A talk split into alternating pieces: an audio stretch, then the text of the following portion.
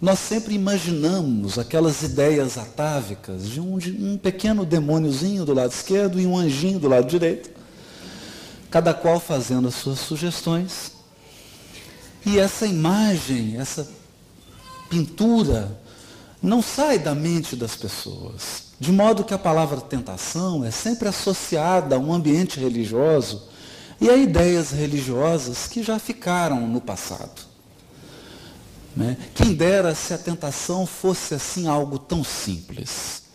Se ela se resumisse a duas personalidades, uma totalmente voltada para o bem e outra totalmente voltada para o mal, que estivessem a nos influenciar como se fosse uma campanha política tentando obter o nosso voto e a nossa adesão. Não é tão simples assim. Eu gosto da maneira muito carinhosa e divertida com que Chico Xavier se refere à tentação. Ele diz que a tentação é você estar correndo de um cachorro muito grande, com uma vontade imensa de ser alcançado.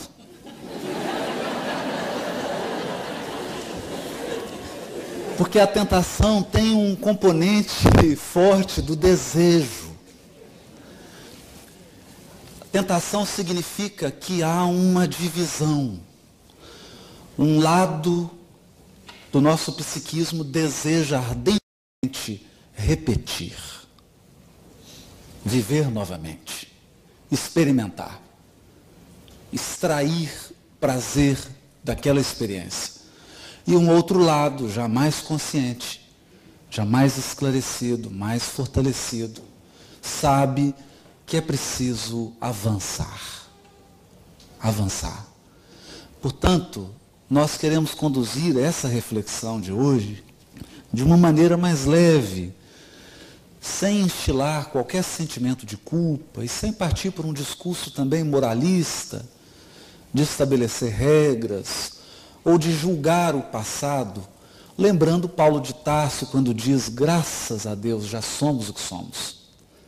E nós só somos o que somos porque trilhamos os caminhos e vivemos vastas experiências ao longo da evolução. Algumas que trouxeram muitas alegrias para o nosso coração, outras que trouxeram imensas tristezas, mas o certo é que nos tornamos experientes.